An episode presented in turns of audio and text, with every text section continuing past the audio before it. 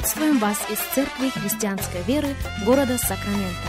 Мы молимся о том, чтобы последующие 15 минут послужили вашему назиданию и духовному утверждению. Присоединяйтесь к нашему эфиру, как пастор Сергей Головей предлагает вашему вниманию передачу «Настоящая истина». Здравствуйте, уважаемые радиослушатели! Сергей Головей микрофона. Из Церкви Христианской Веры мы приходим к вам. Огромнейшая благодарность всем и каждому за то, что и сегодня становитесь частью нашего вещания. Для нас действительно большая честь с вами встретиться.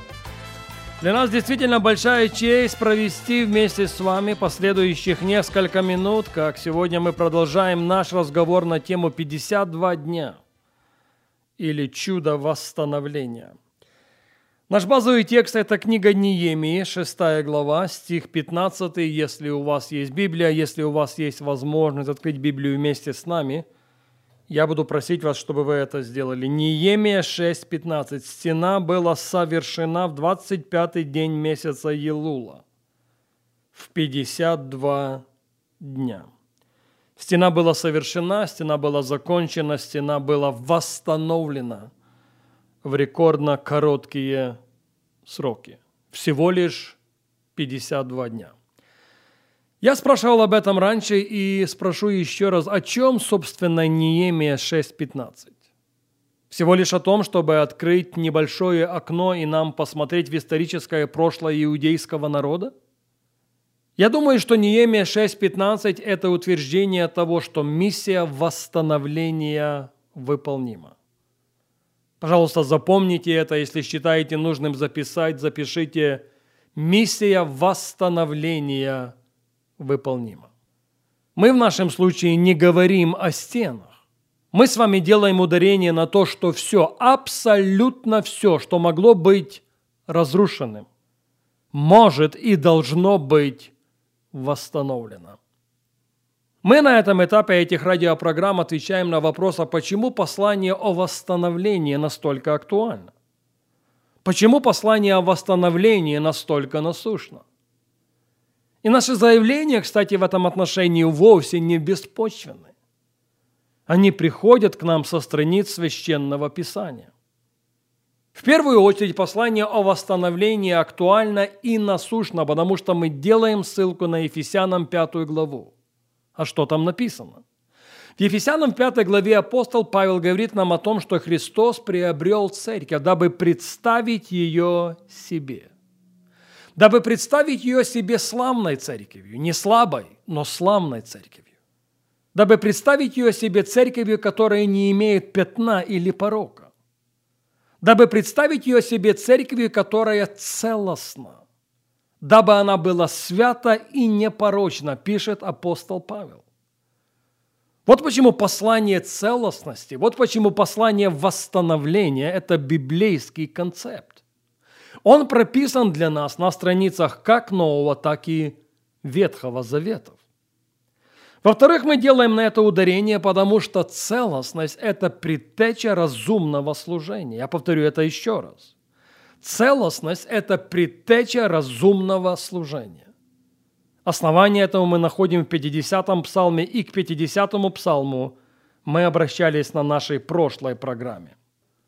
Но и третья причина, почему послание восстановления актуально и насущно по сегодняшний день, потому что именно помазание восстановления является вестником, является очень громким вестником второго пришествия Господа нашего Иисуса Христа.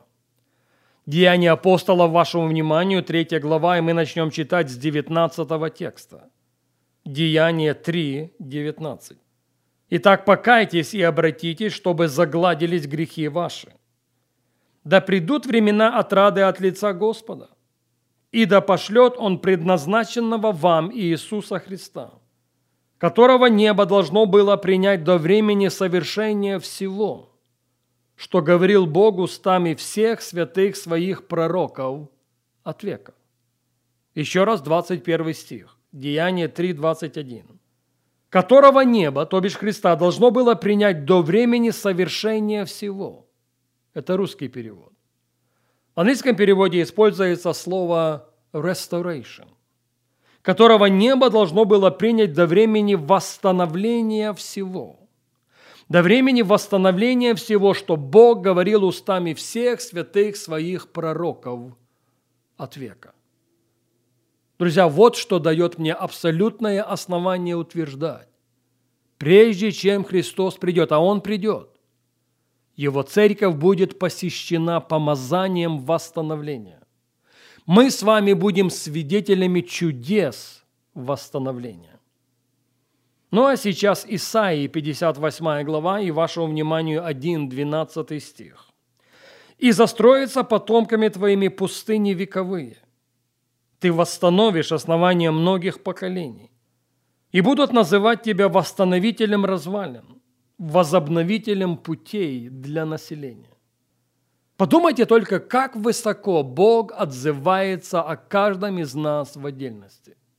Как высоко Бог отзывается о каждом из нас вместе. Будут называть тебя восстановителем развалин. Будут называть тебя возобновителем путей для населения. Пожалуйста, послушайте меня и послушайте очень внимательно. Друзья, мы не можем дать того, чего у нас нет. Мы не можем предложить то, чем не обладаем. Я повторю это еще раз. Мы не можем дать то, чего у нас нет. Мы не можем предложить то, чем мы не обладаем.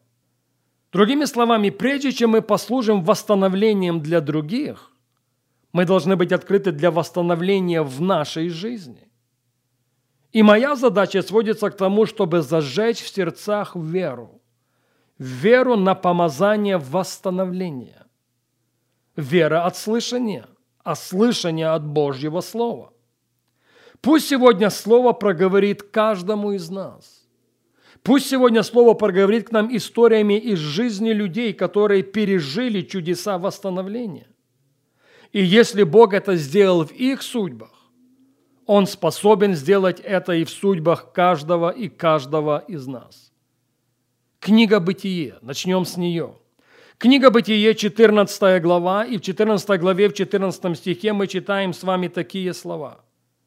«Авраам услышал, что сродник его взят в плен, вооружил рабов своих, рожденных в доме его, 318, и преследовал неприятелей до Дана и, разделившись, напал на них ночью, сам и рабы его, и поразил их, и преследовал их до Ховы, что по левую сторону Дамаска. Авраам получает сообщение о том, что его племянник Лот пленен.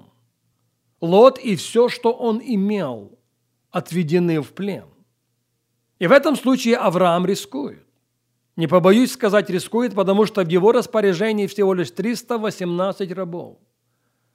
И он рискует идти против кого? Имея 318 рабов, он рискует идти против пяти царей, не просто царей, против пяти царей победителей. И вот что мы читаем в 16 стихе, Бытие 14:16. «И возвратил все имущество Илота, сродника своего, и имущество его возвратил, также женщин и народ». Выделите в 16 стихе это слово. «И возвратил все». Возвратил не часть. Возвратил не большинство. Возвратил абсолютно все, что было угнано в плен.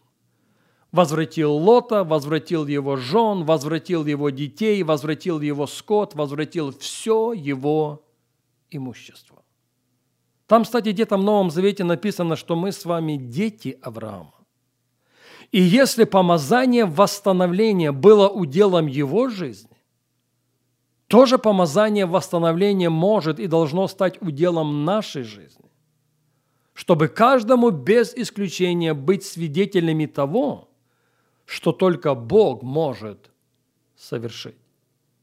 Время не позволяет нам говорить об этом сегодня, и к этой мысли мы возвратимся на нашей следующей программе.